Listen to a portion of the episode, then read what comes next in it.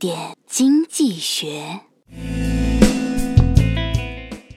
中考的时候，小明去考场考试，一进场，叔，今天你监考啊？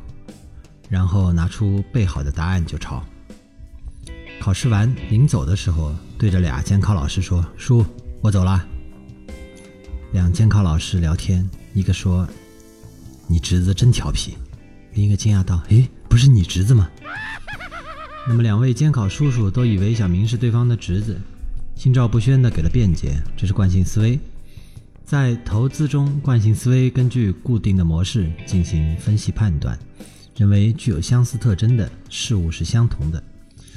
这无疑提高了决策的效率，但同时也使投资者。”难以正确分析新的信息，从而得出错误的结论。经常有人对同一只基金、同一只股票反复的操作，一方面容易高估自己熟悉的投资品的价值，另一方面，投资集中度也会因此大幅度的提高。在投资这场高智商的游戏里，只有战胜了自己，战胜了惯性思维，才能战胜别人。